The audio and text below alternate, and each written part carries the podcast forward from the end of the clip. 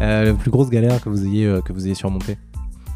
Bah, je, je, pense euh, le, le, enfin il y en a il y en a certainement beaucoup euh, c'est vrai que chez chez Damae on essaye toujours de pas voir euh, un échec et on tu vois on les on les nomme pas en mode euh, ouais là c'était un mur c'était plutôt pour ça que on a pu ensuite faire ça bien sûr mais une fois que tu le digères c'est c'est plutôt cool comme état d'esprit de dire en fait c'était un long fleuve tranquille mais on a quand même su à deux trois moments mais globalement je pense la la plus grande erreur qu'on ait pu faire c'est probablement de construire ce dispositif en mode ingénieur, le gros là de 1 mètre de haut, celui-là il faisait trop de choses. Bienvenue dans la galère, le podcast qui raconte comment les entrepreneurs des plus belles startups se sont débrouillés pendant les tout premiers mois de leur aventure. On y parle des galères du début, de la débrouille, des petites astuces pour convaincre les premiers clients et de tous ces détails qui font la différence entre le succès et l'échec d'une startup. Je suis Michael Koenka, cofondateur de Start the Fuck Up, le studio d'innovation qui aide les entrepreneurs et les grands groupes à lancer des startups. Pour en savoir plus, rendez-vous sur www.stfu.pro. Si vous aimez ce qu'on fait, pensez à vous abonner à la galère pour ne pas rater la sortie du prochain épisode et à nous donner 5 étoiles sur Apple Podcast afin d'aider d'autres personnes à découvrir l'émission. Bonne écoute Juste un petit mot avant cet épisode. On sait que beaucoup d'entre vous sont des entrepreneurs qui démarrent. Vous galérez, vous hésitez, c'est normal. C'est difficile de commencer un projet.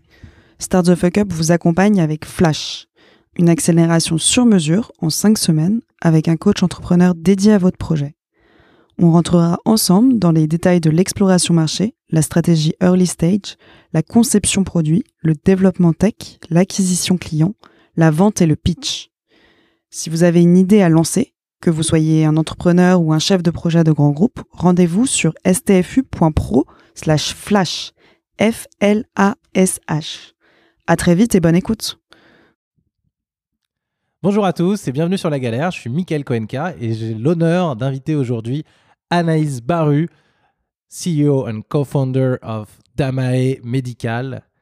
Bonjour Anaïs. Bonjour Mickaël, merci pour l'invitation. Comment ça va? Bah, au top, au top. On, a, on, a, déjeuné avant, les lasagnes étaient très bonnes, donc j'espère qu'on euh, on va garder l'énergie de ces lasagnes euh, dans ce, dans ce, dans ce podcast. Euh, merci infiniment d'être là, Anaïs.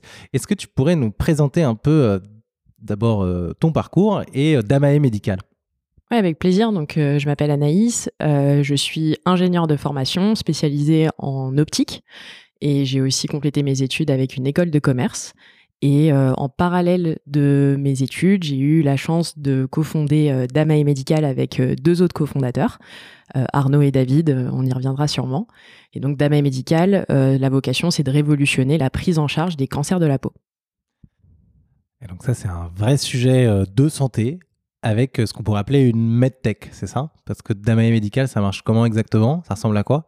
Oui, une medtech parce qu'on fait un dispositif médical qui associe à la fois du hardware, et du software. Euh, donc ce qu'on fait, c'est un dispositif d'imagerie de la peau qui pourrait ressembler à un échographe euh, vu de l'extérieur, sauf qu'on utilise non pas des ondes sonores mais des ondes lumineuses, euh, d'où le lien avec l'optique. Et on a accès à une imagerie de profondeur jusqu'à jusqu'au derme à l'échelle cellulaire, mais sans faire de biopsie. Donc c'est une sonde qu'on se positionne sur la peau du patient et le dermatologue visualise en trois dimensions les différentes structures de la peau pour pouvoir faire du dépistage rapide, du diagnostic précis, du suivi de traitement, etc. Voilà, donc hyper, hyper impressionnant et assez, assez, assez génial parce que si je résume, euh, le dermato euh, à l'époque il devait euh, couper de la peau pour analyser un petit peu, faire un vrai prélèvement et ensuite le passer pour analyser les différentes couches. Et là avec votre technologie, on a juste à mettre un capteur sur sa peau comme on mettrait son téléphone portable pour prendre une photo et après ça analyse un petit peu toutes les couches grâce à des à une partie un petit peu d'analyse de, de la lumière et d'optique.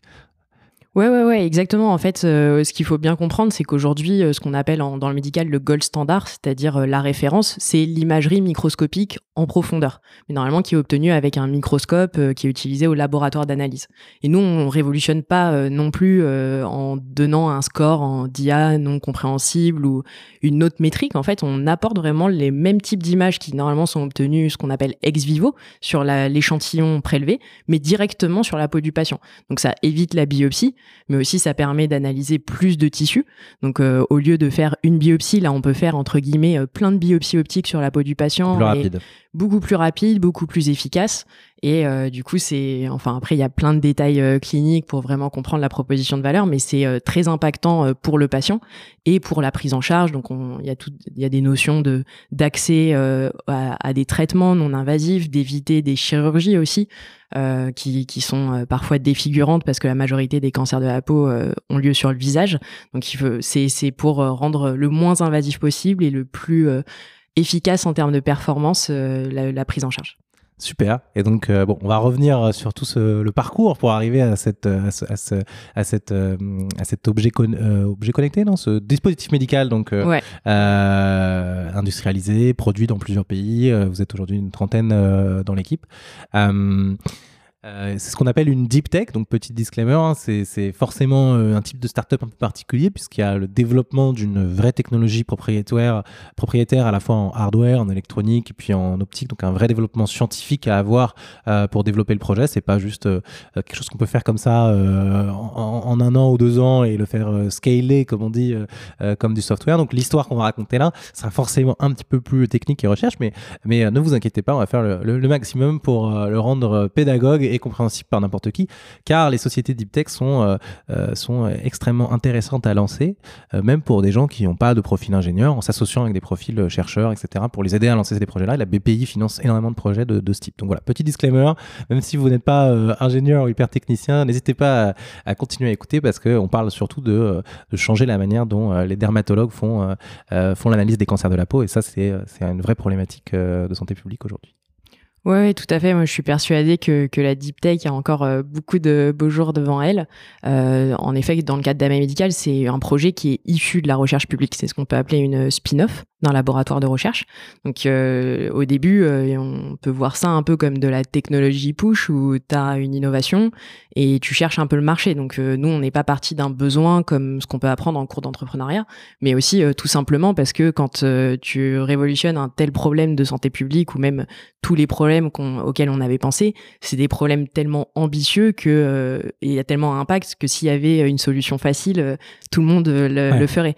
Et donc c'est tout l'intérêt d'aller chercher dans un laboratoire de recherche des technos. Après, tout est une question de maturité. Il faut trouver la bonne maturité pour pas non plus que tu crames 20 ans de ta vie d'entrepreneur à, juste suivre un projet de labo. Donc, ah, on, va, en parler. on, va, parler.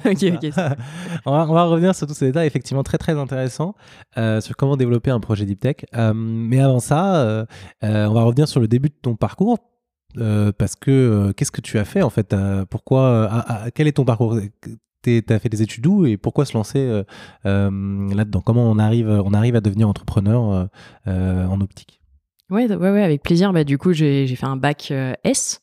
J'hésitais entre pas mal d'options, faire de la médecine, faire de l'ingénierie, faire du business. C'était déjà des notions qui m'intéressaient beaucoup. Je me suis dit, bah, je vais commencer par l'ingénieur, comme ça je pourrais plus facilement passer ensuite au commerce et puis euh, idéalement travailler dans le médical. Donc euh, en fait, j'ai pas fait de choix. Ah. et du coup, j'ai classique. Et donc après je suis je suis je suis partie en prépa, après ma prépa, euh, je suis rentrée à l'institut d'optique.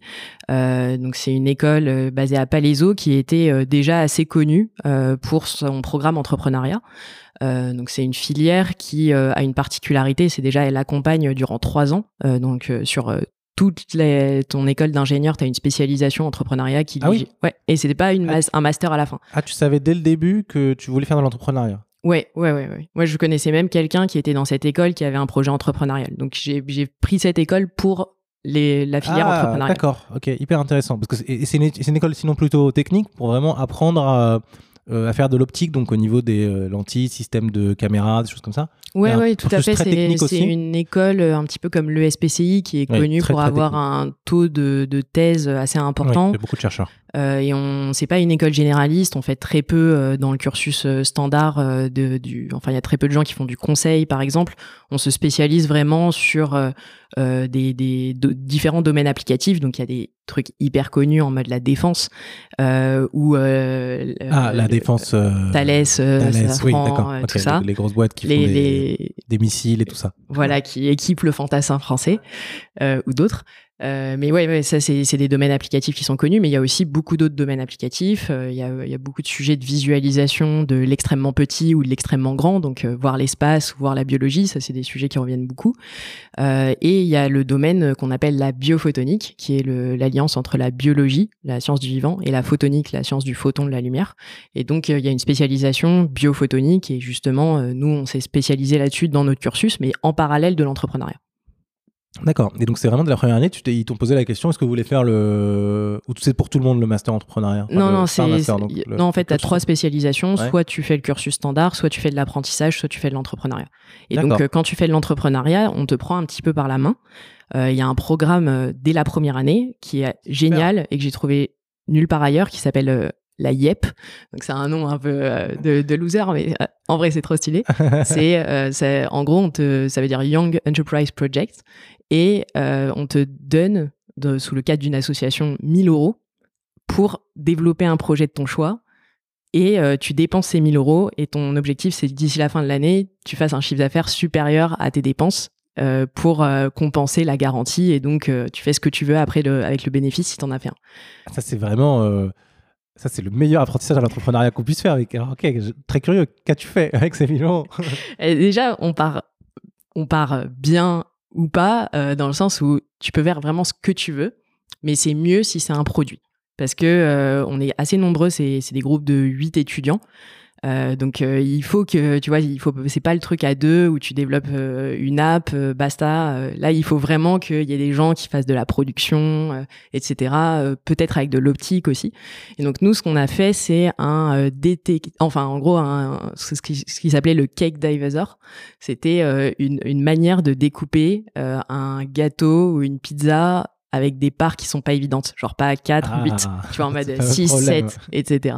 Genre gros problème de société énorme impact. Non, mais du coup, c'était stylé parce que globalement, tu, tu, bah, tu brainstormes deux heures avec huit personnes. Euh, tu as euh, trois, quatre idées qui viennent. On avait euh, comment mettre un détecteur autour de tes clés pour euh, pas les perdre. Enfin, tu vois, des, des petits trucs comme ça. Et, euh, et, en fait, bah, il faut, faut, trouver quelque chose de faisable, euh, quelque chose de vendable dans un an, sachant que tu as aussi tes cours en parallèle. Et, euh, et voilà, nos spoils, mais on a fait un petit résultat, quoi. Un, ah, voilà. Bah, Raconte-nous un petit peu euh, comment tu as mené ce premier projet, qui est ton premier projet entrepreneurial, donc ta première start-up. ouais, bah, en fait. Comment ça marche déjà? Parce que je suis intrigué euh, de comment on fait. Euh, Alors, c'est un, un, petit gadget que tu positionnes au milieu de, de, ta, de ta pizza et qui projette des rayons lumineux selon des calques. Donc, on avait différentes solutions technologiques, on a choisi certaines, on a itéré on a eu plein de petites histoires assez marrantes de euh, comment on vend le truc. Il y avait la fête des mamans à ce moment-là, donc on était tous en mode vas-y, on, met les fêtes des mamans comme ça, on va les vendre à tous nos amis, etc. Et, euh, mais du coup, euh, c'est hyper intéressant parce que tu te rends compte de comment gérer un projet à huit personnes, qui fait quoi, comment on se split les responsabilités. Et à ce moment-là, bah, il y a déjà David qui est aujourd'hui le directeur technique et l'un de mes associés chez Dama Medical qui est dans ce projet-là. Donc on se reconnaît comme ça. Et, euh, et donc, euh, euh, donc, attendez, juste avec un seul gadget que tu mets sur ta. Tu peux régler le nombre de parts Tu peux avoir. Ouais, exactement. Tu as différents calques. Donc, tu tournes. Tourne. Et la, la, LED éclaire les différents calques. Vous pouvez faire des millions là, c'est pas 1000 euros que pouvez faire avec ça. Dans les magasins de, gadgets, ils vont s'arracher ce truc là, j'ai jamais vu ça. Et tu sais qu'à un moment, il y avait la Fnac qui nous avait contacté en mode, mais du coup, est-ce que c'est toujours un projet? On y avait passé tellement peu de temps. Et, et attendez, mais alors comment vous êtes parti cette idée Est-ce que vraiment il y avait. Euh, est-ce que c'est toi qui as poussé l'idée? Enfin, parce que ça, témoigne quand même d'un bon sens business d'avoir trouvé ce cas d'usage-là qui mêle euh, optique, application concrète, euh, rentabilité rapide. Enfin, je veux dire, la, la réponse est quand même assez, assez élégante par rapport au problème. Je pense pas que tous les groupes aient eu d'aussi bons résultats que vous. Eh ben, et eh ben détrompe-toi, quoi. Il y en a qui, qui, ont eu des idées de génie. Il y en a, il y en a qui avaient fait un, un tapis avec des LED. Genre, le truc, c'est tellement simple. T'as un tapis Ikea tu mets des LED en dessous, tu les scotches. Ça se vend 100 euros. Nous, on vendait notre truc 15 euh, euros. Ah. Et, voilà. et, on a, voilà, on a appris quoi. On n'était pas le meilleur ah, projet. C'est, c'est, c'est extrêmement intéressant. J'ai jamais entendu euh, pour l'instant d'autres écoles faire un truc comme ça, Ouais. y compris les grandes écoles de commerce qui nous écoutent, qui ont des masters entrepreneuriat, parce que nous en ingé encore, que ce soit l'institut d'optique qui est la meilleure, euh, la meilleure idée de parcours entrepreneurial, je, je trouve ça génial. Euh, c'est vraiment fantastique. Euh, on en reparlera de ça. Ouais, avec, plaisir. Donc, ok, donc vous avez fait combien de CA là-dessus Et toi, quel était ton rôle dans ce premier projet? Qu'est-ce que tu as appris? Euh, Je pense le, le, le rôle, c'était vraiment pas tant de dire euh, tu vas créer huit postes autour d'un projet comme ça. hein. Donc c'était plus euh, déjà tout le monde vendait. Très clairement, c'était parle-en à ta famille, parle-en à n'importe qui. Il faut faire du chiffre d'affaires. Après, il y avait quand même un- une notion plutôt est-ce que c'est toi qui monte euh, les dispositifs? Est-ce que c'est toi qui utilise euh, la visseuse? Ou est-ce que c'est plutôt toi qui gère les chiffres? Donc moi, j'étais plutôt du côté chiffres. Euh, et d'ailleurs, David, euh, mon associé, était aussi du côté chiffres à ce moment-là. Euh, et, euh, et donc l'idée c'est bah, comment on en fait une aventure sympa. Donc euh, clairement il n'y a pas eu de, de grosses embrouilles, etc. On était plutôt en mode étudiant, on kiffe trop, c'est des projets sympas, on pitch nos projets. En plus on est un peu en compétition avec les autres, mais du coup comment on, arrive quand même à, à avoir notre chiffre d'affaires en allant chercher les euros des gens qui nous en doivent, tandis que c'est quand même des amis, etc. Donc on est un petit peu en quand même euh, dans, dans le monde business. euh, Bon business, non mais c'est ouais. très très bien. Ok, hyper intéressant d'avoir appris la vente donc euh, avant tout le monde euh, en école. Parce que euh, nous on a, appris la, on a appris la vente beaucoup beaucoup beaucoup plus tard. Euh, ok, superbe. Et, euh, et donc là on part. à- et donc euh, comment émerge ensuite l'idée de donc là tu veux c'est déjà que tu veux monter une boîte. Ouais. Sur comment tu trouves euh, ton projet? Est-ce qu'il y a Bah, du plusieurs coup, projets avant ça Ouais, après il y a d'autres projets. Donc euh, là, ça, ça va durer un an sur les trois ans de l'école d'ingénieur. Après, on nous dit, bah, maintenant vous pouvez faire un projet, mais du coup là c'est un projet entrepreneurial toujours de votre idée. Donc vous identifiez un besoin, vous essayez d'y répondre. Et euh, si ça marche bien, vous pouvez faire votre stage dessus. Ça peut compter comme un stage euh, euh, validé par l'école. Euh, et euh, bah, dans quelques mois, on vous présentera des apporteurs d'idées. Euh, donc les apporteurs d'idées, c'est aussi une spécificité euh, qui été assez inédite à l'Institut d'optique, mais qui a été reprise après, euh, notamment par des écoles de commerce et aussi des écoles d'ingénieurs. C'est le fait de dire, bah, on est sur un vivier d'innovation, notamment issu de la recherche publique, mais pas que. Il y a des médecins qui ont aussi plein d'idées et qui cherchent des profils jeunes, sortis d'école, qui sont hyper motivés pour tout faire et pas forcément rentrer dans une case dans une société traditionnelle. Et donc, on va leur présenter des idées et on va s'associer à eux. Donc, euh, nous, on va être au capital ou on va y trouver une, structure capitalistique, mais on va euh, s'appuyer sur euh, des têtes euh, plutôt bien faites et surtout des gens très motivés pour euh, mener à bien les idées. Et donc, pendant plusieurs mois, on va pas rencontrer encore d'apporteurs d'idées. Je pense que pendant quasiment six mois, huit mois, on va travailler sur nos propres idées. Donc, on va avoir euh, des idées de, de casques, euh, de en mode pour pour avoir des une réalité augmentée quand tu fais du sport ou des choses comme ça. Après, on va avoir un détecteur de somnolence au volant. Euh, et, euh, et enfin, on rencontre euh, après Arnaud, qui est aujourd'hui euh, le troisième associé de la société. Et le directeur Ce brainstorm scientifique. initial était avec David en, en fait. Ouais, on était quatre étudiants. Quatre étudiants. dont- Quatre dont étudiants, dont David, ouais, exactement. Et donc, on, on continue le brainstorm, mais on pitch, on fait des business models, des business models canvas, on interview des gens, on regarde des brevets, mais du coup, plutôt via une approche, c'est quoi le besoin? Euh, bah Là, le besoin, c'est que on dort au volant, et donc, euh, bah, qu'est-ce qu'on peut faire? Un, on peut le détecter. Deux, on peut le traiter. On peut le détecter avec des capteurs optiques, bah, ça tombe bien, on s'y connaît plutôt bien. Deux, on peut le traiter, ok, on allume une public, comme quoi la lumière bleue, ça réveille les gens. Euh, on va interviewer des gens de Volvo, des startups, blablabla. Euh, et puis on se dit bon quand même, tu vois, c'est des projets tech, euh, il faudra gérer des brevets. On, enfin, c'est comme ça aussi qu'on fait de la veille concurrentielle. On lit des papiers, mais on lit aussi des brevets. On se dit ok, c'est un peu miné comme sujet d'un point de vue propriété intellectuelle. Il y a déjà des gens chez BM, ils font des trucs, chez Volvo, ils font des trucs, etc. Du coup, on attend beaucoup de, de l'apporteur d'idées. Et donc, euh, bah, il y a à- au jour euh, J, donc c'est un grand moment de la vie entrepreneuriale euh, d'un étudiant à l'Institut d'optique. Il y a plein de chercheurs qui, et de, de- d'apporteurs d'idées, parfois industriels, qui pitchent leurs projets. Donc c'est, assez marrant. Nous, on est à- c'est pas tant des idées que des technos un petit peu, si je ah, comprends ouais, bien. ouais. Là, pour le coup, nous, c'était euh, très techno. Euh, c'était, Ils- amènent des technos et ils sont plutôt en recherche de à quoi ça pourrait servir. Enfin, enfin. Ouais. Ok. Ouais, nous on était euh, à ce moment-là et donc euh, Arnaud euh, pitch devant plein d'étudiants. Il nous dit j'ai une nouvelle techno, c'est de la microscopie in vivo. Donc moi j'ai 15 ans de, de, recherche derrière moi. j'ai fait, je crois qu'il avait déjà déposé quatre brevets ou cinq. C'était toujours des innovations en microscopie, mais ex vivo. Et là, j'ai trouvé peut-être un moyen, euh, mais c'est juste dans ma tête, j'ai pas encore de brevet, j'ai pas encore de preuve de concept, de peut-être faire de la microscopie in vivo.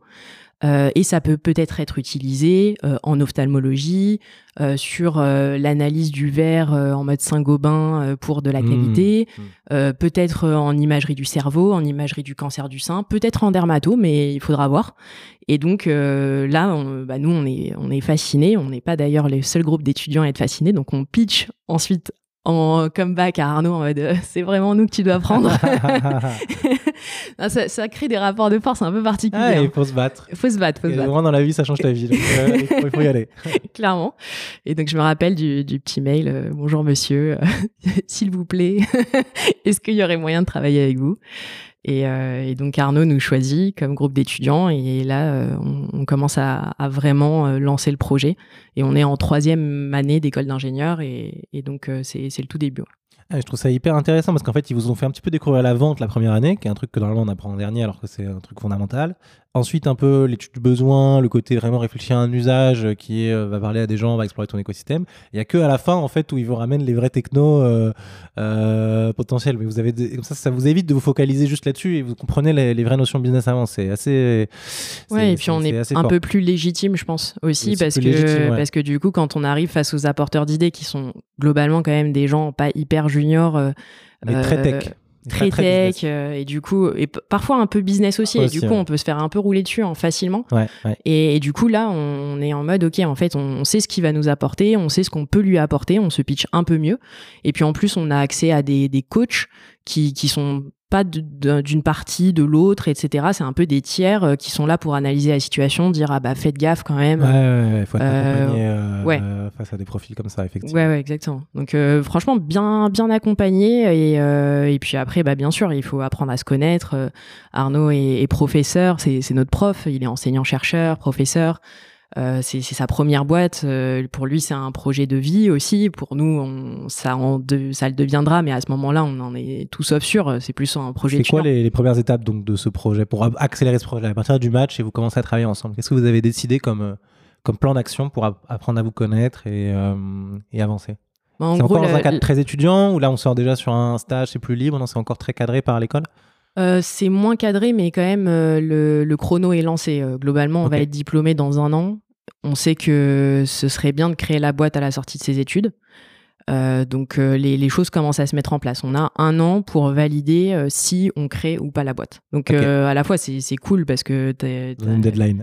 Ouais, ça donne une deadline claire quoi. Et c'est pas forcément pour euh, pour euh, voilà parce que tu peux aussi continuer en format de projet, mais sur ces projets très deep tech, tu comprends très vite que tu vas pas être euh, assez avec tes petits bras pour euh, faire du développement technique, euh, du développement logiciel, etc. Donc il va falloir créer la boîte pour employer Et lever des fonds. lever des fonds, ouais. Après, comme tu mentionnais, il y a la Banque publique d'investissement française, BPI France, qui va beaucoup nous on, va, aider. on va y revenir. Mais ouais, ouais, en tout cas, tu as, un an pour faire une, le max que tu peux en preuve de concept technique, sachant que clairement, euh, tu, tu peux créer la boîte sans non plus avoir euh, ta preuve de concept, ton MVP. Enfin, clairement, on ne l'avait pas. Mais c'était est-ce que globalement, ce que Arnaud avait dans sa tête peut marcher euh, dans la vraie vie? Et euh, deuxièmement, on se lance sur quel marché quoi. Euh, globalement, c'est- est-ce que c'est de la dermato ou pas quoi? Donc, un an pour prouver que derrière son idée où il a déjà des preuves un petit peu de concept, etc., il y a, il y a quelque chose de plus stable. Enfin, vous réussissez à creuser le truc et il n'y a pas d'énormes problèmes qui apparaissent dans votre recherche scientifique. Quoi. Et, euh, et un côté exploration, exploration marché. Comment vous êtes euh, répartis les rôles et qu'est-ce que tu as fait toi? Euh, ouais, ouais, bah déjà, euh, clairement, euh, je, je te spoil aussi, mais il y avait des gros problèmes techniques. hein. Ah c'est que euh, on a créé la boîte avec une preuve de concept. enfin voilà, fallait, fallait y croire. hein. Ça s'appelle la galère ici, donc tu peux, tu peux tout nous dire. Tu peux tout nous- Non, bah, globalement, nous, on arrivait, on voulait faire de l'imagerie en temps réel, du coup, sur le vivant. Aujourd'hui, on fait 10 images par seconde. À l'époque, on a une image en 40 minutes. Ok. Voilà. Donc, la première version de la techno, c'est un espèce de caméra qui, euh, quand tu le positionnes sur le. Donc, ce qu'on a dit, on a dit le mot in vivo plusieurs fois. dans- dans- dans C'est sur le vivant, in vivo. ouais. Ça veut dire sur le vivant euh, quelque chose qui est vivant, donc euh, généralement extérieur. Et ex vivo, c'est sur quelque chose qui est mort. Donc on a extrait et qui est, qui est plus directement du, du vivant, donc une peau, euh, une peau découpée. Et donc là, tu dis, il faut 40 minutes où je bouge pas et vous mettez le capteur. Ouais, du sur coup, c'est mort. Tu, tu le fais pas in vivo, tu le fais ex vivo. Ah oui, donc. Et, donc- et le, dans ce que tu as dit, le, le petit delta aussi, c'est que clairement, c'est pas C'est une manip qui fait 2 mètres sur 2. Euh, c'est pas une manip qui tient dans une main. Alors, est-ce que tu peux nous aider à visualiser euh, la machine à cet instant-là? À quoi ça ressemble une machine d'optique qui fait de l'analyse comme ça pour que ça fasse 2 mètres sur 2 mètres? Alors globalement, euh, c'est un donc euh, c'est ce qu'on appelle des tables optiques. Euh, c'est des tables avec des trous dedans pour avec à espace euh, euh, fixe et qui te permet du coup d'avoir des manips optiques énormes où tu as un alignement parfait de tous les éléments optiques. Donc c'est c'est des D'accord, miroir, prisme, loupe, Ouais, exactement. filtre. Je, je mets des mots un peu. c'est le bon champ lexical. C'est Ouais, celui-là. Voilà, Et c'est exactement ça. En gros, on fait de l'interférométrie optique pour les plus techniques.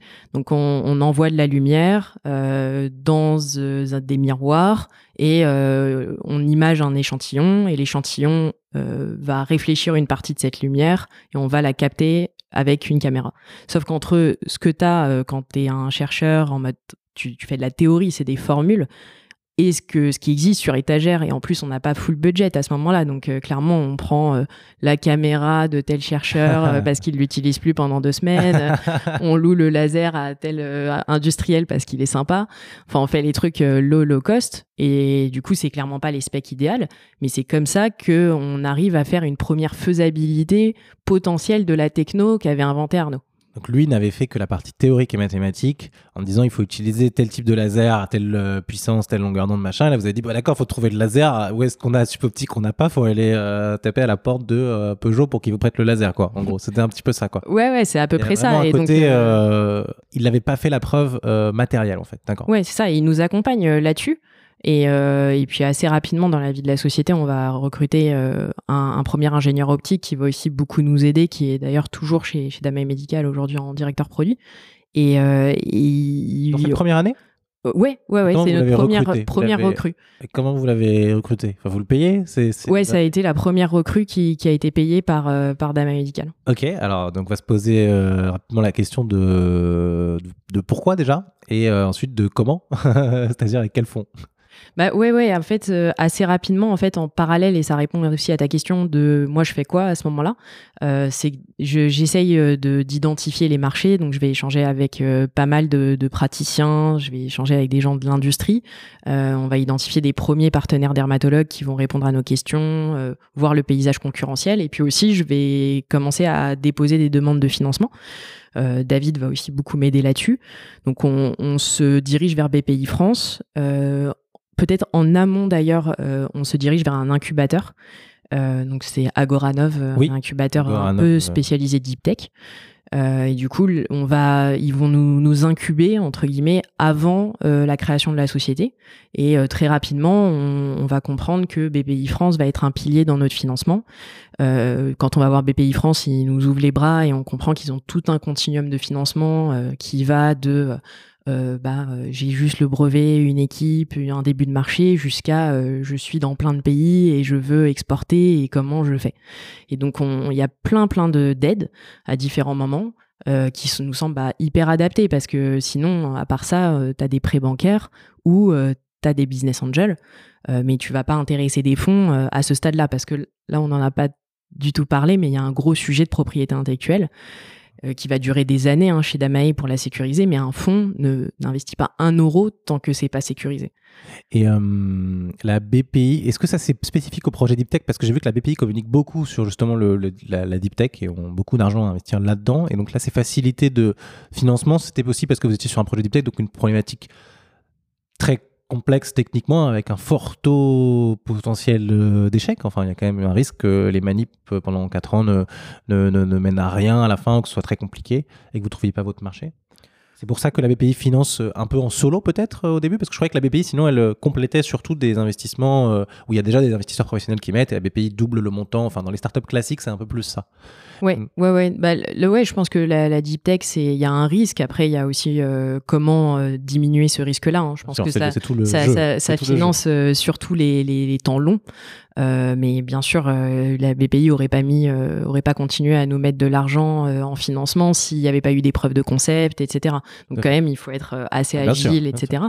Mais globalement, nous- quand même, basé sur un business plan, certes extrêmement bien fait probablement. Non, je rigole, je rigole, je rigole. Non, mais globalement, sur pas grand-chose, euh, on a sécurisé euh, deux financements à hauteur euh, de 45 et 200 000 euros. Donc Dès on avait, on avait 245 000 euros à la création de l'entreprise qui venait de BPI France, qui nous a permis de recruter trois personnes, donc un ingénieur en optique, un ingénieur logiciel, qui était aussi dans notre école, et euh, une personne en clinique, qui n'était pas de notre école. D'accord. Et quand tu dis euh, quand tu es encore dans votre école, c'est qu'ils ont, ils ont arrêté leurs études pour passer euh, à temps plein sur. euh, Ils Damel avaient fini. Ah, ils, avaient- ils venaient de finir. Ils venaient de finir, Ils venaient de finir, d'accord. Et, et donc, et donc on a, on a, il y a un point préliminaire à ça que tu as évoqué, mais c'est important qu'on revienne dessus, c'est l'exploration marché. Parce que tu ne convaincs pas BPI juste en leur disant on va faire une techno qui peut s'appliquer un peu partout à tous les marchés. Il faut avoir un peu des preuves quand même que dans ce marché-là, ça a plus de chances de marcher que d'autres. Tu as mentionné plusieurs marchés, et en particulier la dermato. Est-ce que tout de suite la dermato était priorisée? Ou il y en avait d'autres que tu as explorés aussi? Et comment tu as fait cette exploration? Ouais, bah c'est une très bonne question. Je pense qu'au au tout début, euh, ça s'est quand même fait un petit peu au doigt mouillé, le choix de la dermato, mais pour plein de raisons, et pas forcément la taille de marché. Euh, on avait aussi des enjeux réglementaires. Par exemple, euh, le, dispositif pourrait être utilisé euh, pour apprécier les marges d'un cancer en chirurgie. Donc le chirurgien, il, sait qu'il y a un cancer, il connaît pas forcément la taille, mais du coup, pour diminuer le taux de réopération, il faut, ce serait bien qu'il enlève 100%, sans non plus trop en enlever.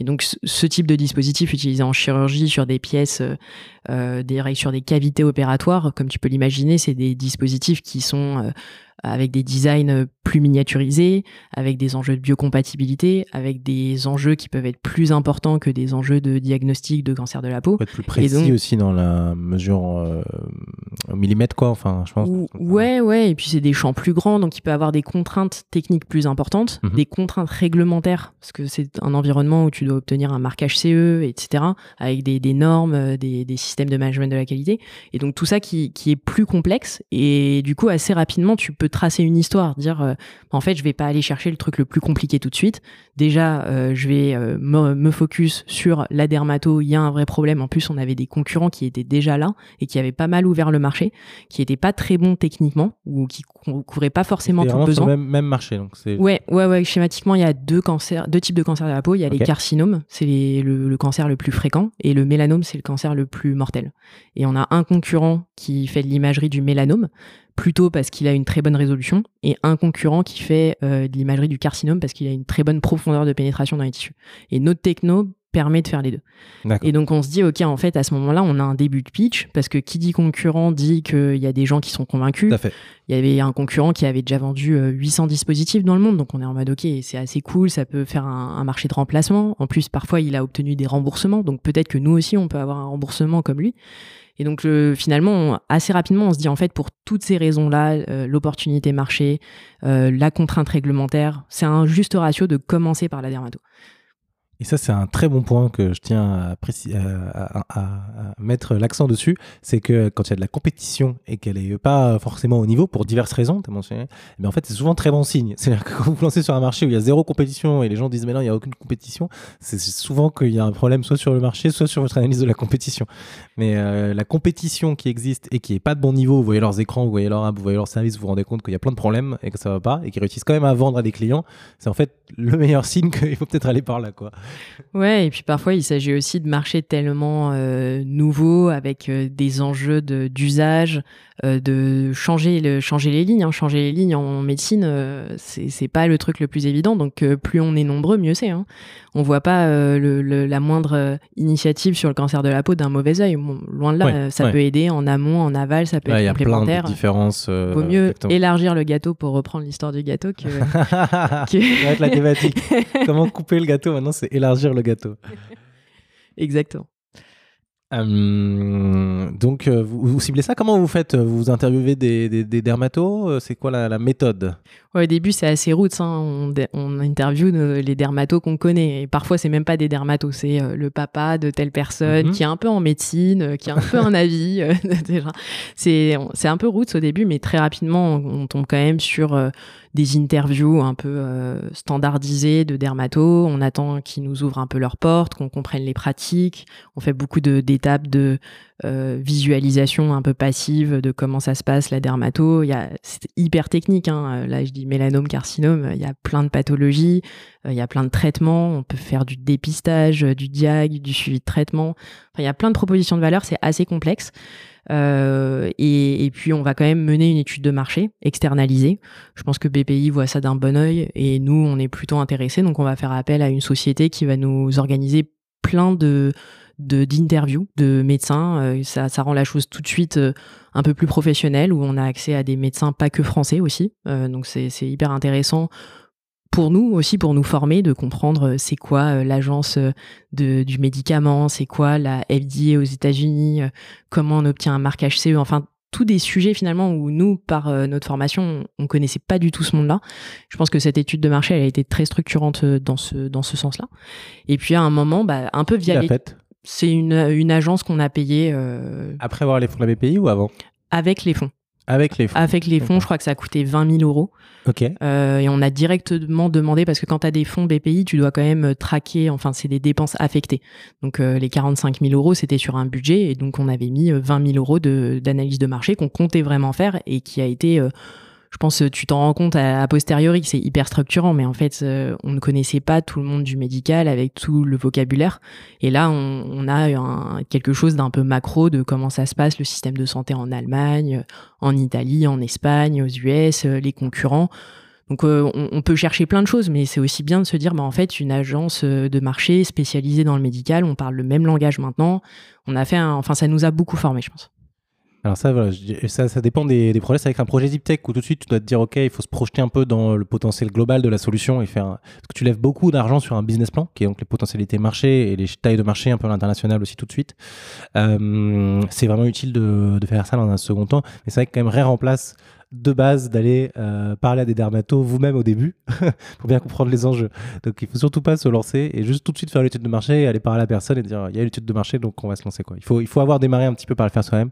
Ouais, ouais, Euh, d'ailleurs, ça peut créer un peu de frustration et c'est pour ça que je te dis a posteriori, je trouve que c'était utile. Je pense que pendant l'étude de marché, j'étais plutôt euh, tendue en me disant mais pourquoi c'est eux qui présentent euh, mon projet à des dermatos Euh, J'aurais trop kiffé euh, participer aussi aux interviews Ah, parce c'était que la BPI qui avait poussé ça? Non non T'avais c'était pas le droit de participer aux interviews? Bah j'avais d'autres trucs à faire. Ah, du oui. coup, ils étaient un peu euh, processisés, ils étaient faits. Ouais, enfin, ils voulaient pas que tu participes. ouais. Ouais, et puis après, t'es es en mode, mais comment je récupère toute l'info? Je suis sûr que tes notes, ça suffit pas, etc. Et puis, bah, au final, quand même, c'est comme ça que, euh, en faisant un peu du mass market, où ils ont interviewé plein de gens, qu'on a eu plusieurs initiatives de dermatos qui nous ont dit, mais euh, en fait, venez. Euh, vous, vous pouvez venir, euh, on est, on, est ouvert. Donc, on a notamment rencontré le professeur Jean-Luc Perrault du CHU de Saint-Etienne, Ah, ils vont se donner les contacts Ouais, ouais. en Il fait nous donnait Ah les oui, contacts et là, euh, le professeur Perrault nous a dit mais vous pouvez venir demain euh, si vous voulez voir ma consultation et puis aussi vous pouvez venir tester votre dispositif demain. Donc là, on s'est dit waouh, en fait. Euh, c'est avec lui qu'il faut qu'on travaille, euh, il va nous apporter une certaine agilité, en plus il a l'air d'être l'expert en imagerie, il utilisait nos les dispositifs concurrents, et c'est comme ça en fait qu'on a identifié ce type de partenaire aussi. Donc c'est pour ça que je te dis, a posteriori c'était très positif, je pense que live j'étais peut-être un peu plus critique, où j'étais en mode ok, euh, je m'en fous de savoir de, par la BPI bah, c'est quand même bien vu sur un Ouais, projet ça, très vu. tech comme le nôtre euh, de financer une étude de marché. Mais c'est vrai que le fait que ce soit à l'échelle et que ça con- contacte plein de gens en votre nom, ça c'est toujours utile parce que ça vous fait plein de contacts avec lesquels, euh, de manière euh, aussi en prospection commerciale en fait. Ouais, ouais, ouais. Et, euh, et donc là, vous êtes arrivé à quel stade là? Vous avez euh, vous avez un prototype un peu fonctionnel que vous pouviez faire tester. Tu as mentionné un partenariat euh, avec un médecin. Voilà, comment c'est quoi les prochaines étapes? Ouais, alors là, euh, là, là, on commence euh, à, à faire des premières validations cliniques. Donc, euh, les specs, c'est assez clair. C'est qu'il faut qu'on puisse déplacer le dispositif à Saint-Étienne. Dans l'hôpital en question dans l'hôpital. Donc, Là, vous avez- comment vous avez choisi ce, ce médecin-là versus d'autres? Bah, c'était vraiment le, le- son son ouverture, sa, sa volonté de, de collaborer avec nous. Euh, et je pense qu'il y a un gros enjeu aussi dans le médical, euh, surtout quand euh, tu fais parler des ingénieurs qui sont spécialisés, bah là en l'occurrence en imagerie, avec des médecins qui sont spécialisés en pathologie. Comment tu traduis voir un mélanome en spectre technique optique? Comment tu traduis voir un carcinome en spectre technique optique? Et c'est pas, enfin, tu vois, de juste dire il faut avoir telle résolution, telle profondeur de pénétration. Ça suffit pas. Bah, ça a l'air simple comme ça, mais ça prend 5 ans pour, euh, pour dire que pour voir un mélanome, il faut une résolution d'un micron, une profondeur de temps, euh, un champ de temps. Enfin, tu vois, c'est. La traduction prend énormément de temps. Ouais. la traduction prend énormément de temps. Faut le voir, faut expérimenter, faut itérer. C'est, très long. Apprendre un petit peu aussi le métier du médecin et limite voir comment il fait avec les outils existants. Enfin. Ouais, exactement. Et donc, ce, ce, bah, au CHU de Saint-Etienne, et notamment avec euh, le professeur Perrault, on a pu comprendre ça parce qu'il était déjà un peu dans l'imagerie, il connaissait les dispositifs concurrents et il a tout de hmm. suite su nous dire bah, moi je vous conseillerais plutôt de privilégier la résolution. Euh, donc euh, ok bon bah il faut plus de résolution c'est parti on fait ça donc il y a eu plein d'itérations euh, où on faisait juste de l'imagerie sur une journée avec l'aller-retour qui va bien euh, pour imager deux pièces de biopsie et savoir si c'était un peu mieux que la dernière fois. Donc au tout début aussi, ce qu'on a beaucoup apprécié là-bas, c'est qu'il avait les yeux de la foi. Hein. On voyait du bruit. Il était en mode ouais, c'est pas mal. et nous, on était en mode. image, on voit un peu des fantômes derrière. Rien là, il sait qu'on voit rien. Non mais voilà, c'était c'était incroyable quoi. Il, il, a su aussi ne pas nous fermer la porte. Je pense que c'est ça un bon partenaire. C'est c'est voilà nous motiver. Il sait qu'on avait on était plein de bonnes intentions et euh, bah y croire quoi. Et, euh, et aujourd'hui, euh, bah, on continue de collaborer avec lui et c'est super. Mais au début, vraiment, je enfin pendant trois quatre sessions, il s'est rien passé. Comment pour un projet santé? C'est déjà une étude clinique, une pré-étude clinique, c'est un projet de recherche. Comment on négocie euh, ce type euh, d'accès dans un, hôpital pour faire de la recherche en collaboration avec un chercheur? Est-ce que déjà il, faut, le rémunérer? Comment on fait? Bah, Je pense que ça va dépendre un peu du centre. Euh, ça va dépendre de est-ce qu'on veut l'officialiser dans le cadre justement d'un marquage CE parce que dans ce cas-là il faut beaucoup plus contractualiser les choses. Nous au début on appelait ça de la recherche préclinique. Euh, après, on s'est lancé dans une étude clinique.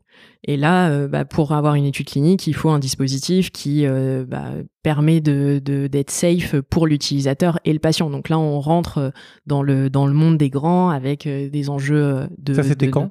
Donc là, la pré-étude clinique finit environ quand? Bah nous, on va commencer l'étude clinique en 2017, donc trois ans après la création de l'entreprise. On va imager nos premiers patients sur un dispositif qui est un peu collector parce que c'est, la fausse bonne idée des ingénieurs où on s'est posé en mode il faut que le dispositif fasse quoi? Et on a fait une liste à l'après-vert euh, avec euh, beaucoup trop de specs et beaucoup trop de choses qui ne seront jamais utilisées. Et donc on va produire une unité de ce dispositif et ensuite euh, lancer une étude clinique. Globalement, on va réussir à la lancer à un moment où la R&D est beaucoup plus vite en parallèle et on va avoir accès à nos premières images patients euh, sur un gros dispositif qui ressemble à un microscope qui est très peu malléable, etc., maniable, alors qu'on a une sonde manuelle en R&D. Donc c'est assez frustrant entre... Euh, alors, ah d'accord. Alors attends, attends, On est arrivé à la, à la fin de la partie préclinique. Avant de se lancer dans l'étude clinique, vous en, êtes, vous en êtes tout en fait en termes de, de résultats et de levée de fonds? Vous êtes toujours CC 200 euh... Ouais, globalement, on va avoir beaucoup de subventions, mais à chaque fois, euh, on a une option de faire une levée de fonds. Bah, pas encore avec des fonds, parce qu'il n'y a pas assez de preuves et puis la propriété intellectuelle n'est pas encore euh, finalisée, c'est pas signé avec le laboratoire. Euh, mais du coup, on a toujours des options de business angel. Donc, euh, au fur et à mesure euh, du réseautage, des pitchs, etc., on rencontre un, des business angels qui sont intéressés pour investir, mais à ce moment-là, on veut pas non plus faire des levées de fonds un peu voilà de, de. On se dit, il y a toujours du financement, donc on fera une, une levée de fonds seed d'amorçage au moment où on en aura vraiment besoin. Et donc, bah, grâce aux subventions BPI qui commencent à s'accumuler, mais pas que, hein, on va aussi avoir des subventions type EDF euh, e Pulse ou des, des concours, d'innovation. Des concours d'innovation parce qu'on va chercher, on, voilà, y a, enfin, on était assez motivé pour avoir ce type de concours, donc on tente pas mal de choses. Et du coup, on va récolter euh, pas mal d'argent avant de faire une première levée de fonds. Et en fait, la première levée de fonds, on va directement la faire avec des fonds, euh, mais ce sera en 2017. Et, et donc, le- par rapport à la fin de l'étude préclinique et avant l'étude clinique, c'était quand la, la vraie levée de fonds? C'était avant l'étude clinique? C'était pour financer l'étude clinique? Ou c'était après? C'était euh, c'était à peu près à ce moment-là. En gros, euh, on avait euh, donc par les résultats précliniques, c'est un, je pense que c'était en 2016, D'accord. on arrive à imager un mélanome et un carcinome. Donc, mais en ex vivo. Et donc, Donc, là, on se dit une ok. peau on- morte, vous réussissez à le faire Voilà. avec un instrument qui est peut-être pas euh, encore euh, miniaturisé du tout. Ouais, et qui est pas du tout euh, aux normes médicales, qui est un prototype euh, de optique. Et mais on arrive à dire ok, en fait, c'est bien ces specs qu'il nous faut parce que on voit assez profond pour le carcinome, on voit assez résolument pour le mélanome. Et maintenant, bah, il faut tester sur les patients in vivo. Euh, donc on lance une étude clinique sur 200 patients au CHU de Saint-Etienne. Ça va prendre pas mal euh, d'itérations euh, réglementaires parce que c'est Il y a le développement de fois. la du de, de l'objet. Vous devez utiliser un autre objet cette fois-ci plus un capteur plus grand public quoi, enfin plus utilisable pour faire ces études cliniques. Euh, microscope tu- un peu plus Tu- Dans quel sens tu veux dire euh, plus bah, qui respecte un peu certaines normes ou pas du tout encore? Euh, bah, Là, l'en- l'enjeu, c'est que on est sur du matériel de laboratoire. Ouais. Euh, donc ça Ouais. ressemble à l'optique, etc. Avec, Ouais, euh, tu vois, les lentilles. Enfin voilà, il n'y a pas de packaging, etc. Et du coup, là, il faut qu'on ait des normes qui permettent que ce soit safe pour tout le monde Pour l'étude clinique. pour l'étude clinique. Et donc, on va packager, en gros, le dispositif sous un dispositif un peu plus clean. Ça vous l'avez fait vous-même? Comment on fait comment on fait ça? Euh, bah, tu as des bureaux d'études qui peuvent t'aider à faire euh, des, des packages euh, bien jolis, euh, aux bonnes normes, etc. Mais donc, c'est des process qui prennent quand même pas mal de temps. C'est de l'optique, donc nous, on regarde au micron près. donc, le, on, on associe de la mécanique à de l'optique de précision. Donc, il y a des enjeux de est-ce que ça va se dérégler, etc.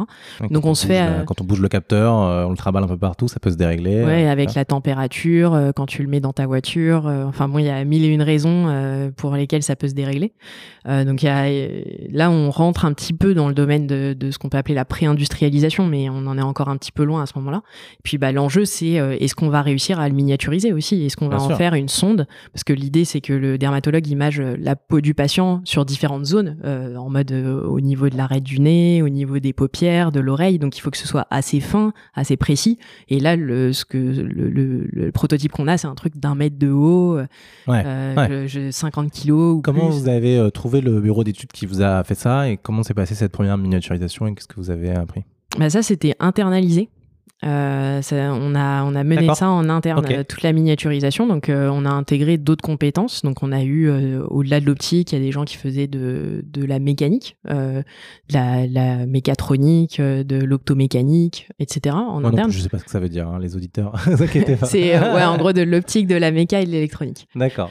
Et, euh, et donc, euh, bah, on a essayé de, compacter ça et par plusieurs itérations. Donc, on a essayé au début d'en faire euh, une sonde qui était assez lourde, etc. Et puis ensuite, on a mené un programme un petit peu plus agile où on s'est dit, bah, tous les mois à peu près, on va essayer de sortir une nouvelle version de dispositif, tous les mois, tous les deux mois. Donc, on a essayé d'avoir une vision et se dire, bah, un peu comme en, en soft, euh, Ouais, ouais. je vais essayer de valider tel tel spec euh, sur ce coup-là, et puis le coup d'après, j'en ferai une autre, etc., etc. Donc on, là, on est à peu près ouais, en 2017 et on se lance dans ce programme euh, de miniaturisation extrême de la techno en essayant de d'avancer. Donc il va avoir des nouvelles innovations. On va passer de faire de l'imagerie 2D à l'imagerie 3D. Euh, on va aussi obtenir des premiers marquages CE, c'est l'agrément pour lancer la commercialisation. Mais Et donc aussi, ça a été pour, aussi pour une étude clinique ou pas? Tu peux faire une étude clinique sans avoir un marquage Ouais. CE. Donc le marquage CE, on est d'accord que c'est euh, euh, un ensemble de normes, c'est un espèce de de- d'agrément que tu dois faire passer à ton dispositif, ce qui est marqué sur tous les jouets pour les enfants, enfin tous les produits qu'on achète aujourd'hui, pour dire en gros globalement la Commission européenne, c'est ça, enfin c'est au niveau européen, vérifie que euh, ton dispositif est safe à l'usage pour pouvoir être commercialisé, c'est ça? Ouais, exactement. Tu as, plusieurs, euh, plusieurs euh, niveaux. Tu as des, tests de sécurité. Donc, euh, tu passes dans un laboratoire agréé des tests euh, électroniques, euh, électromagnétiques, euh, pour voir voilà, qu'est-ce qui peut se passer dans, dans un environnement en hôpital et qui pourrait dérégler ton dispositif. Il y a pas mal d'analyses de risque. Si tu te trompes, si le logiciel il switch de dossier patient, qu'est-ce qui se passe? Et puis, il y a toute une méthodologie de développement en interne, de système de management de la qualité en interne dans la société, de comment sont développés les produits, euh, comment tu les traces, euh, comment tu les installes, euh, le risque de telle anomalie, de tel bug, comment tu libères un produit sur le marché qui convient aux normes. Enfin, c'est des choses sérieuses, quoi, mais qu'on n'avait pas forcément anticipé. Donc, on, apprend en marchant aussi. Et, donc là, ouais, ça, commence à, faire. Enfin, on commence à avoir vraiment des dispositifs beaucoup plus robustes euh, qu'on construit en non pas un exemplaire, mais plusieurs exemplaires. Et pour répondre à ta question, en effet, le premier, la première étude clinique qu'on lance n'est pas sur un dispositif qui est marqué CE. D'accord, c'est possible. C'est possible, mais c'est tout aussi long que d'obtenir un marquage CE. Donc notre co assez rapidement, c'est d'obtenir un marquage CE et de lancer une étude clinique sur des dispositifs marqués CE. Donc c'est pour ça qu'on va obtenir des marquages CE sans forcément les lancer commercialement. Mais ça va nous permettre de faire des études cliniques à plus grande échelle dans plus Plus de vite. pays et Ah, beaucoup plus vite. Ok, d'accord. Et donc, y a un- donc là, vous, vous- donc il y a un moment où vous êtes sur une étude clinique sur un dispositif donc, qui fait à peu près un, euh, t'as dit quoi? Un mètre de haut. un mètre de haut, euh, et en même temps vous faites la miniaturisation. Donc là, il y a deux chantiers en parallèle euh, en même temps. Euh, pourquoi ce, ce choix? Ouais, bah, en fait, c'est un peu frustrant, mais c'est toute la durée de la validation réglementaire clinique qui a pris un an. Et pendant cette année, euh, bah, on, a avan- on a avancé d'un point de vue technique.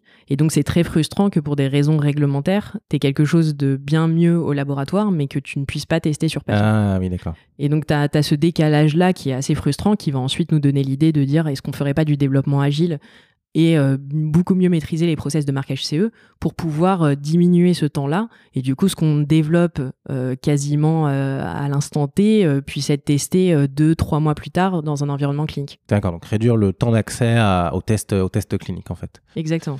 Ah ok, donc réduire votre cycle d'itération. Ok, hyper intéressant. Euh, hyper intéressant.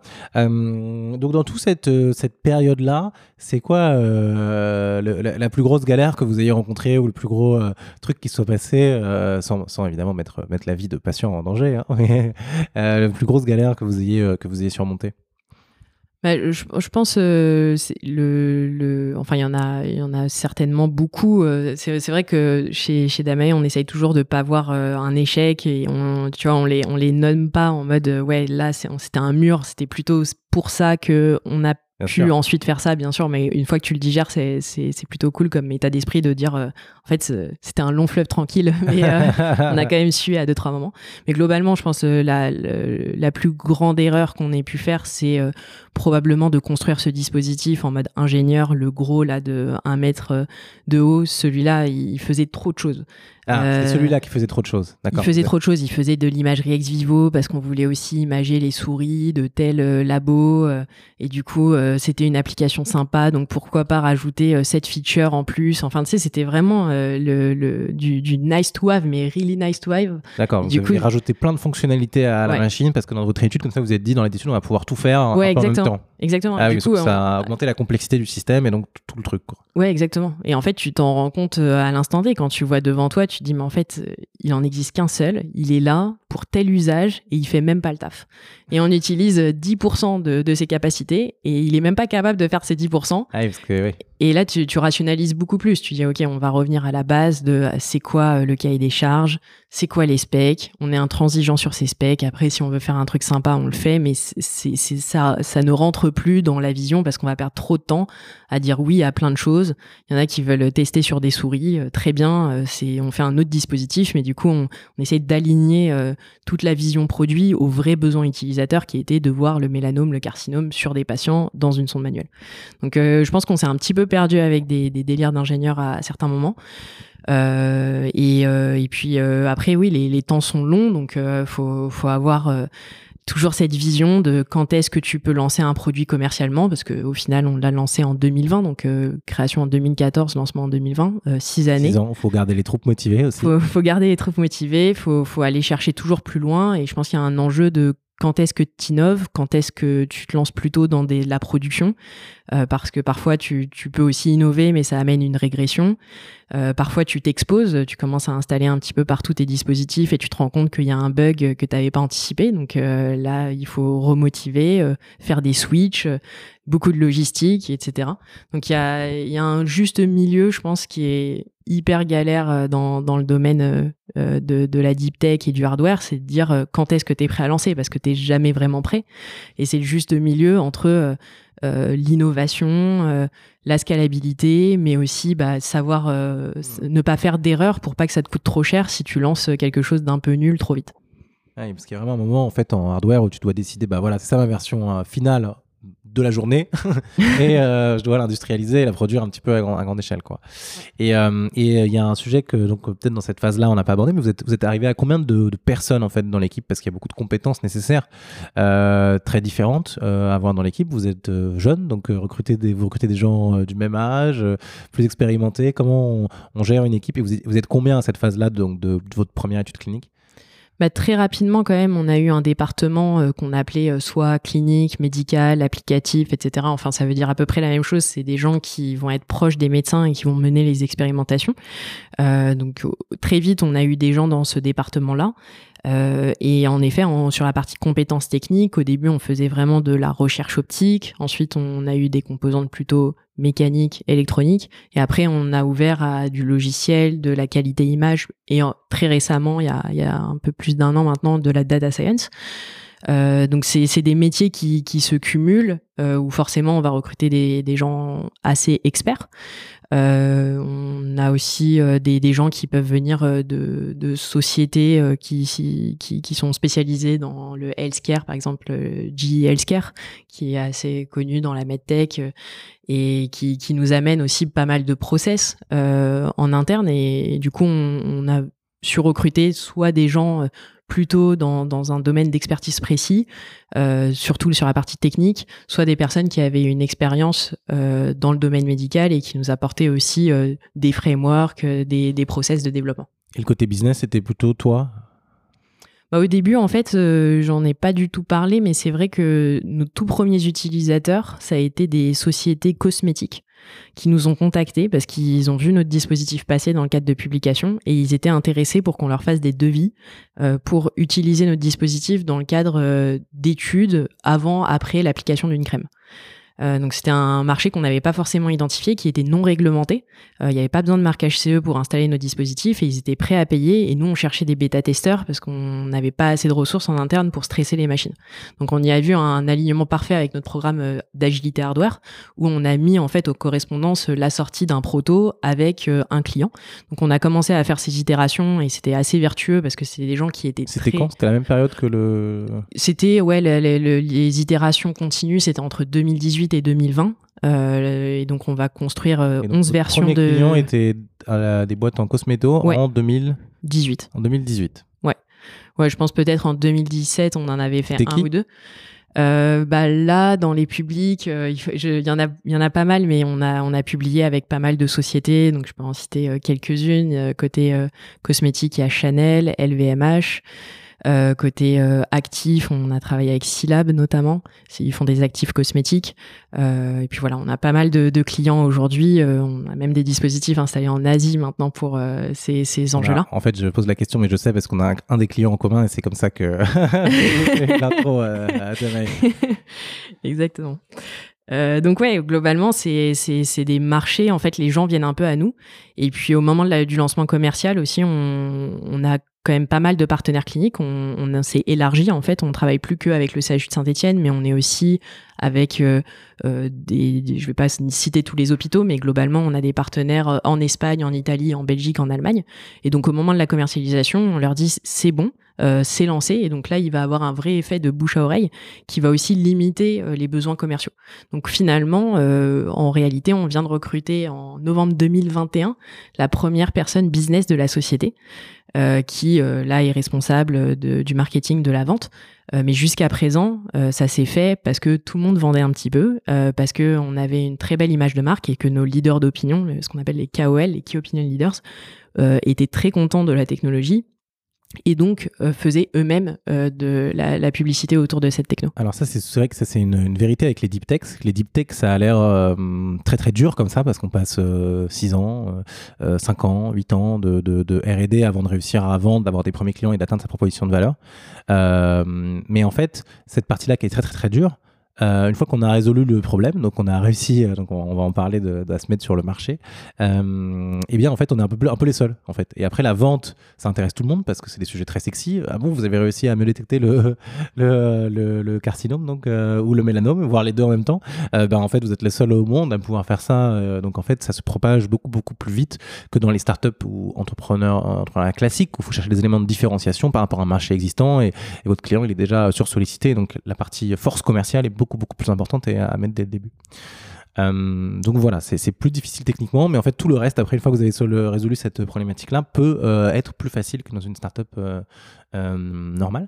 donc tu as mentionné donc beaucoup un cycle d'itération rapide et des études et des premières études cliniques sur une première machine, mais aussi donc des études cliniques rapides sur toutes les itérations successives de votre, de votre produit.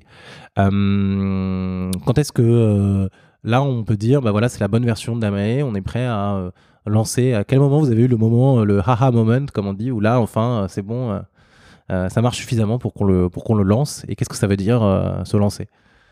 Bah, très bonne question parce que c'est tombé juste avant le Covid, ce moment. Ah. On attend six ans pour ça. c'est votre faute. du coup, ouais, c'était un peu frustrant parce que notre gros congrès qu'on avait prévu de longue date, on était censé faire un super lancement commercial, c'était en septembre 2020. Euh, congrès qu'on a fait en hybride euh, du coup euh, et personne n'est venu sur notre stand. Oh non. et mais on a on a quand même tout payé. Non, c'était un peu frustrant mais du coup là on, lance maintenant commercialement avec le, les congrès, les présences sur le stand, tout ce qu'on avait envie de faire, les symposiums, enfin on se fait plaisir maintenant. mais du coup avant, bah, ce qu'on a fait, c'est plutôt un lancement euh, via justement des messages euh, disant bah, on a obtenu le marquage CE, donc on fait notre communiqué de presse, on le dit à tous les utilisateurs. Donc on était déjà présent dans 5-6 euh, hôpitaux à ce moment-là, qui avaient testé la technologie depuis plus d'un an. Donc on sent que le dispositif il est robuste, on obtient l'agrément. Donc là, pour commencer, pour qu'on ait des ordres de grandeur et la précision du système à ce stade, c'est c'est quoi? C'est vous avez une résolution qui permet de détecter euh, quel type de carcinome, mélanome, dans quel contexte? Enfin, bah à ce moment-là, on... il y a des taux de précision. Je sais pas si c'est des éléments sur lesquels vous communiquez, mais euh, bah à ce moment-là, on n'a pas encore des études cliniques qu'on appelle de performance diagnostique. Donc on ne dit pas on a euh, une, une spécificité de 98%, etc. Ça, ça, ça vient un petit peu après, mais ce qu'on montre, c'est qu'on est capable de visualiser euh, très précisément les cancers de la peau. Donc on voit jusqu'à 500 microns en profondeur avec une résolution d'un micron euh, en trois dimensions, donc euh, dans toutes les dimensions de l'espace.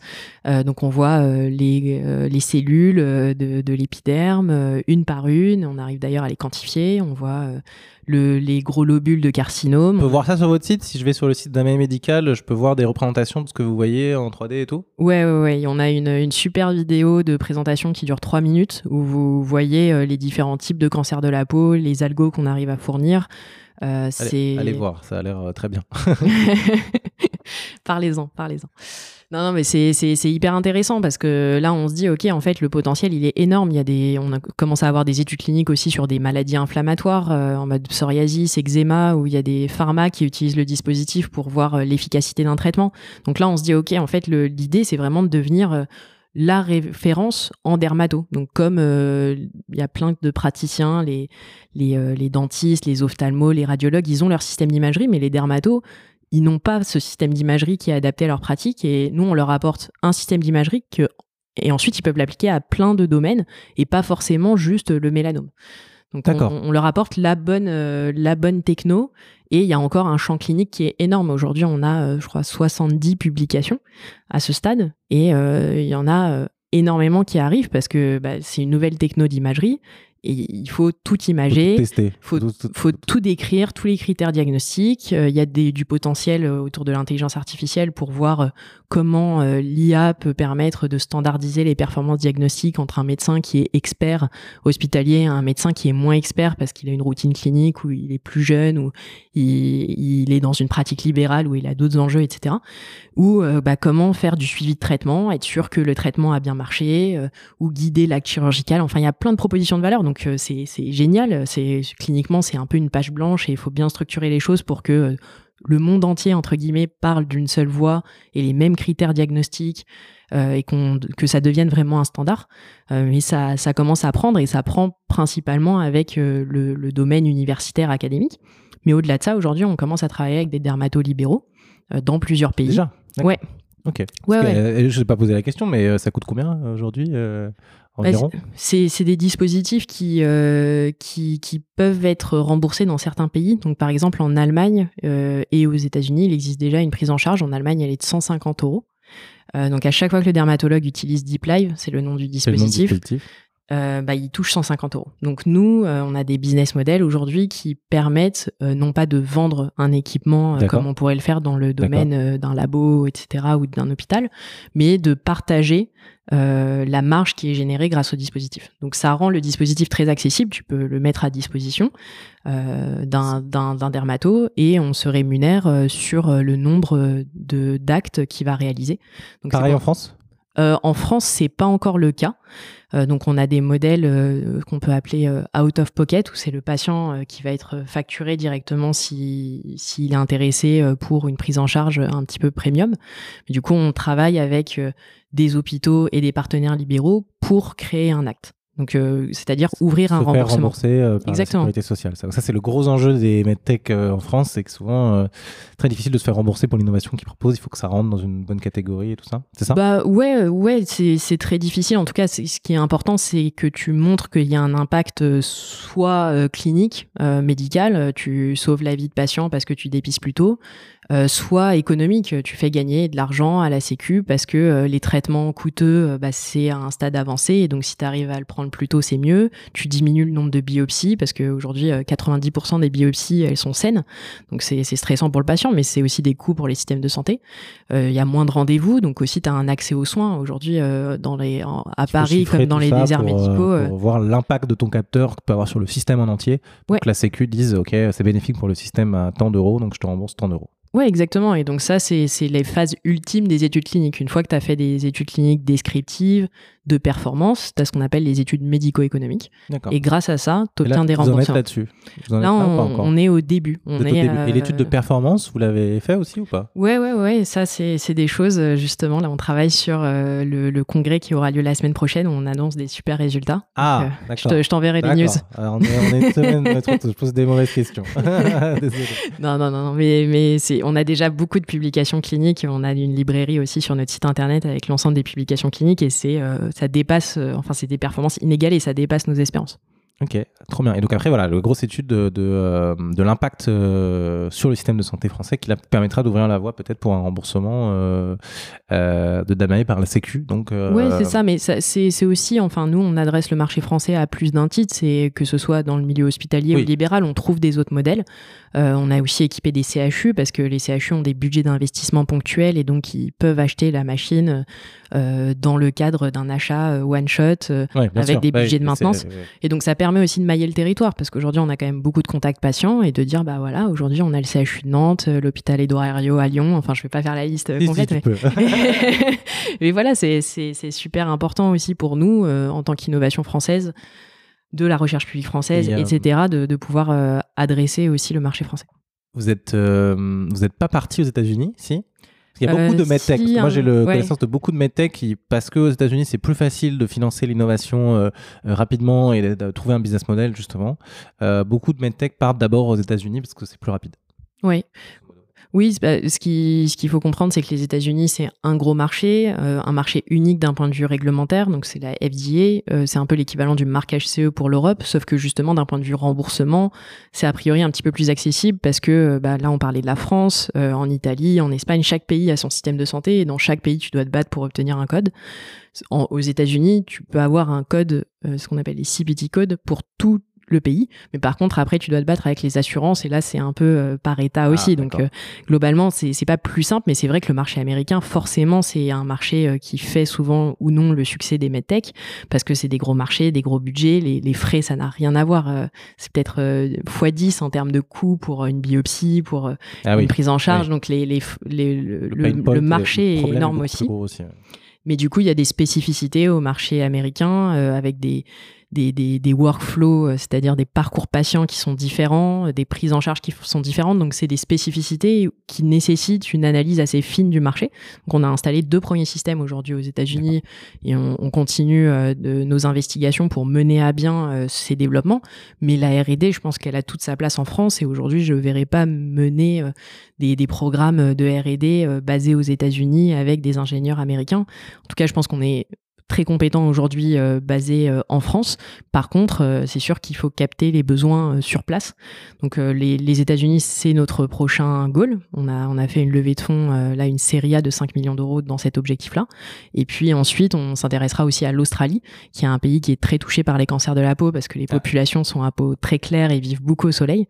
Et donc, euh, il y a un énorme enjeu de prise en charge de la population générale dans des skin centers. Donc, c'est même plus les dermatologues là qui s'occupent du dépistage, c'est le médecin généraliste, parce que c'est un vrai, vrai problème de santé publique. Donc, on, on a des zones géographiques, justement, aussi, euh, qui ont été simplifiées euh, en termes d'identification, de priorisation, parce que on cible là où il y a les cancers de la peau. Ouais. Donc, euh, il y a des zones géographiques qu'on cible moins, et ça, ne- voilà. Donc, c'est le, le- le market access a été simplifié aussi par l'incidence du cancer de la peau. Et euh, ok, super. Il y a, il y a un sujet qu'on n'a pas euh, abordé, mais qui, qui, qui, comme tu l'as dit, euh, est un peu fil rouge de tout ça et qui est très très compliqué sur les projets d'association Deep Tech, c'est que ce projet vient de la recherche publique à la base. C'est ça?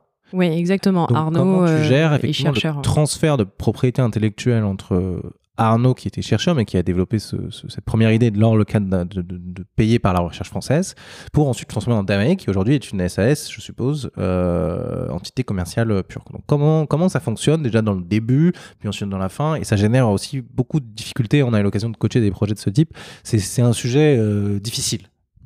C'est un sujet difficile et je pense que dans, dans notre cas, euh, je peux vous le raconter de manière rapide.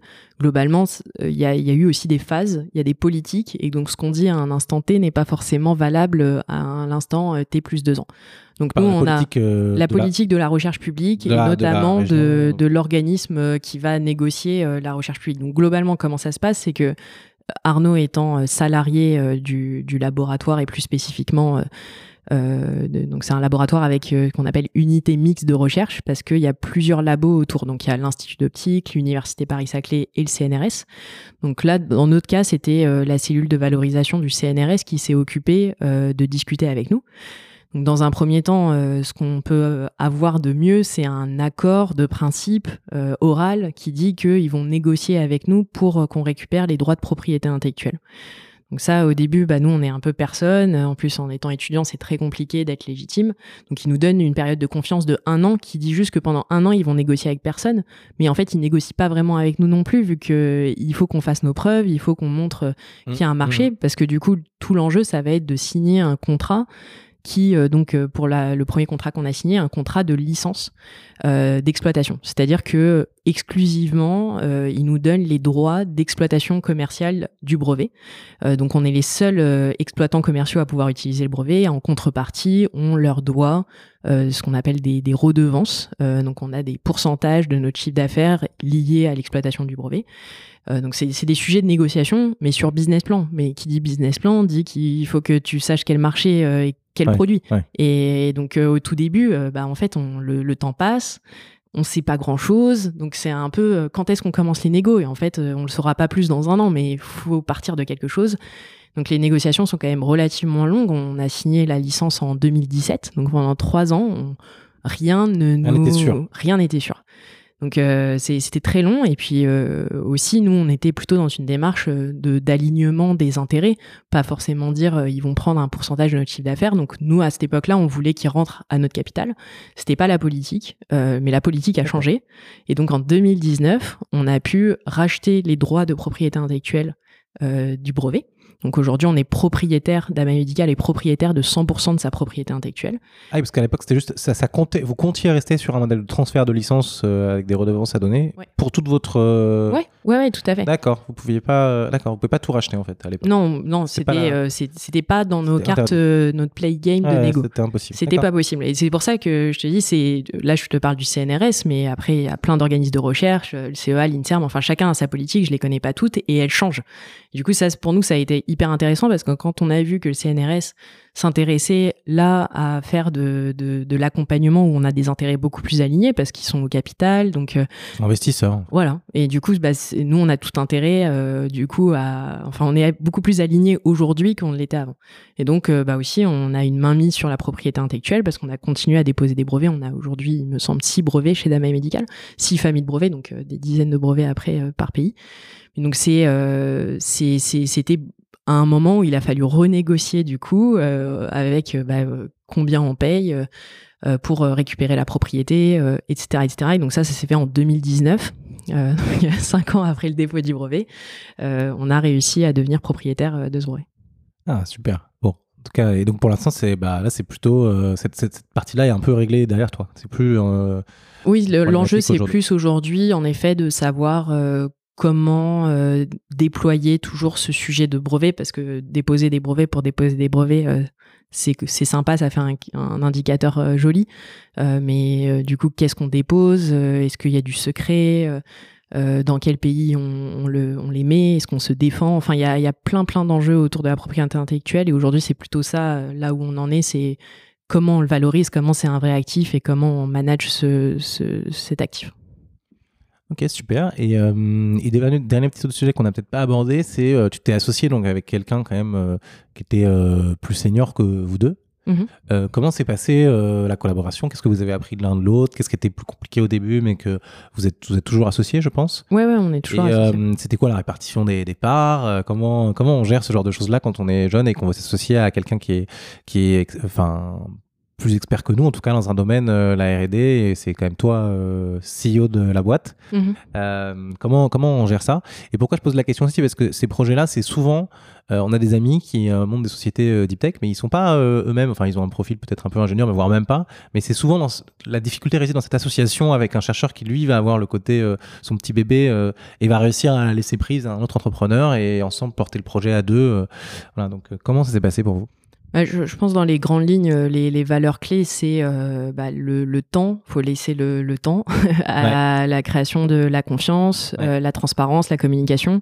Et donc, euh, forcément, faut à la fois que la personne puisse avoir la preuve de notre motivation. Et donc, je, je pense pas que la ROCO, c'est de loquer un chercheur euh, voilà dans, dans, dans, une pièce et dire euh, ça c'est le pacte d'actionnaires euh, sinon je pars.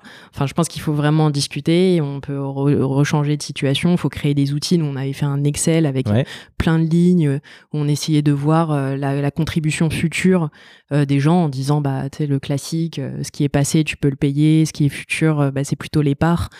Mais quand même à l'époque nous on n'apporte pas grand chose à part mm. bah t'inquiète on va être motivé euh, c'est ça qui est difficile, valoriser, la, valoriser, la, contribution de. Mais plus, plus le temps passe, plus on crée une structure, plus, plus les gens euh, se positionnent, plus tu as de, de, choses à dire. Donc euh, je pense que c'est bien d'avoir. enfin, je pense que ces discussions, on les a eues pendant plusieurs mois, sans forcément dire voilà, les réunions servent à rien, on tourne en boucle, faut signer, etc. Enfin, je pense que c'est assez sain d'en discuter pendant plusieurs semaines, voire plusieurs mois. Euh, et de, passer euh, bah, peut-être de, oui la personne elle apporte quelque chose donc euh, elle veut être je sais pas majoritaire ou quasi majoritaire. Mais après bah, voilà la, la, vie de la société même si on fait des, des roadmaps très ambitieuses et qu'on planifie toujours de vendre dans deux ans, euh, bah en fait euh, ça va peut-être durer plus longtemps et, et donc euh, bah il y a une responsabilité qui va rester tard le soir, qui va être là au moment où ça va être très très compliqué de d'annoncer certaines certaines choses aux équipes, qui va aller se battre voilà de, à, à, tout moment. Donc c'est c'est une notion d'équilibre et je pense qu'aujourd'hui ce qui était bien, c'est qu'une fois que c'était fait, euh, on n'a plus remis en cause euh, ce, sujet. Ça a mis combien de temps? Je pense que ça a mis plusieurs mois. Euh, plusieurs mois, et c'était pas une discussion où on, se voyait pas. Hein. C'est juste parfois il y avait une réflexion en mode bon j'ai vu ça, franchement ça me dérange un petit peu ce pourcentage, je suis pas très à l'aise, etc. bah du coup on en discute ouais voilà on en discute. Et une fois que c'était signé on, on en a plus trop parlé quoi. C'était c'était bien c'était la bonne décision c'était ce qu'il fallait. Et, euh, et aujourd'hui, je pense qu'on est tous très à l'aise avec euh, avec ce sujet-là. Et, et, euh, voilà, on, on est on est bien dans nos bottes comme ça. Quoi. Ouais, mais c'est super parce que vous avez tous donc une attitude assez ouverte qui était que même si vous avez sûrement des a priori sur la répartition des rôles futurs et des responsabilités de chacun dans cette fameuse Excel avec les lignes de qui fait quoi, vous l'avez un peu bêta testé en fait en disant bah voilà ce qu'on pourrait faire. Vous travaillez, vous avancez sur le projet en même temps en parallèle, donc vous apprenez à vous connaître, à comprendre ce qu'il faut faire, à comprendre comment ça marche sans figer le truc pour pouvoir revenir et dire ah bah oui en fait tu vois là on avait oublié une ligne il y a ce truc là qu'on a fait toi tu l'as fait comme ça mais euh, c'était pas exactement ce qu'on avait dit. Et donc comme ça vous pouvez vous aligner sans avoir effectivement signé un truc hyper crispant au début ou qui peut générer euh, s'il faut signer tout de suite et se mettre de la pression qui peut générer en, en, en pugilat quoi. Donc, ouais, et puis c'est un outil de travail hein, clairement on n'est pas tombé euh, sur 18,23 bon bah t'auras 18,23 départ enfin c'était ah en mode voilà bah, non c'est réparti aussi précisément que ça hein. je sais pas ce que vous avez fait euh, pas très, pas très précis tout ça. Euh, ok, euh, super. on arrive, on arrive à la fin. tu as déjà mentionné un petit peu la, vision future de Damei, donc de, nouveaux marchés et puis l'utilisation de l'intelligence artificielle pour faire, pour rendre l'analyse de l'utilisation de l'outil plus accessible à des publics différents. Est-ce qu'il y a d'autres axes de croissance futurs pour, pour, pour Damei je pense qu'il y a un énorme enjeu de structuration et de, de, aussi un peu de changement de culture de la société. Vous êtes combien là? Là, on est entre 25 et 30 aujourd'hui. Euh, avec, euh, je dis, euh, voilà, les pourcentages, c'est un peu au doigt mouillé, mais on doit être 75% en technique. donc il y a un vrai enjeu de, de, croissance des équipes sur les sujets plus cliniques, marketing, comment installer les, dispositifs de manière un petit peu plus scalable, comment structurer le service aussi pour faire bah, du customer success, suivre les patients, favoriser l'adoption, etc., etc. Donc c'est c'est des sujets nouveaux. Euh, on continue les innovations. Hein. C'est, je pense que c'est c'est pas euh, un péché mignon qu'on a depuis le début. C'est aussi pour ça qu'on est une start-up et pas un grand groupe. C'est de pouvoir euh, continuer de dire qu'on a des super compétences en interne et que du coup rien n'est impossible. Donc on a aujourd'hui des nouveaux projets qu'on a identifiés où il y a un peu moins de gens et on comprend pourquoi c'est il y a un peu moins de gens parce qu'ils avaient peut-être pas toutes les compétences en interne, ils n'étaient pas assez agiles. Du coup, on identifie ces projets et puis on se dit ok, on est la bonne équipe, donc on peut relancer un programme d'innovation euh, sur des dispositifs bah, plus performants, plus miniaturisés, etc. Donc on essaye de, se structurer pour garder cette capacité d'innovation tout en mmh. devenant une, une vraie scale-up. Ok, euh, super, merci, euh, merci Anaïs. Est-ce que tu aurais euh, un conseil à donner à un, entrepreneur qui se lançait sur un projet donc plutôt plutôt scientifique? Moi, moi j'en ai j'en ai un. Déjà, c'est lancez-vous sur des projets deep tech. C'est très intéressant. Il y a du financement, mais ouais. et puis c'est n'ayez pas peur, n'ayez pas peur. La recherche publique regorge de, de bonnes idées, de nous, on a récupéré euh, un, brevet qui était issu de plus de 15 années de recherche publique. Donc, c'est quand même. Euh, Au cours de développement Ou celui-là Celui-là. Celui-là. Donc, c'est ouais, quand même euh, hyper intéressant pour justement faire le pont aussi avec le médical. Il faut bien comprendre que là, c'est un labo de physique qui avait aucune perspective de test clinique ou même préclinique euh, parce qu'il n'y avait pas ce partenariat-là. Et la start-up est là aussi pour créer ces ponts-là et mettre du dynamisme et du potentiel de valorisation. Donc, euh, bah, je dirais, oui, clairement, euh, échanger un maximum autour de ces idées-là. Côté chercheur aussi, je pense que c'est un biais qu'ils ont de rien dire. parce qu'ils ont souvent trop peur qu'on leur pique l'idée ou que juste en en discutant, il y a un industriel qui dise ah c'est l'idée du siècle, je vais le développer en fait, le risque est quand même hyper faible. Euh, donc, j'aurais plutôt tendance à dire euh, challenger, euh, challenger vos idées et que les chercheurs sortent un petit peu du labo et que les entrepreneurs regardent un petit peu dans les labos. super. Et eh bien, écoute, merci beaucoup Anaïs. on souhaite tout le meilleur à David Medical. Merci à toi pour l'invitation.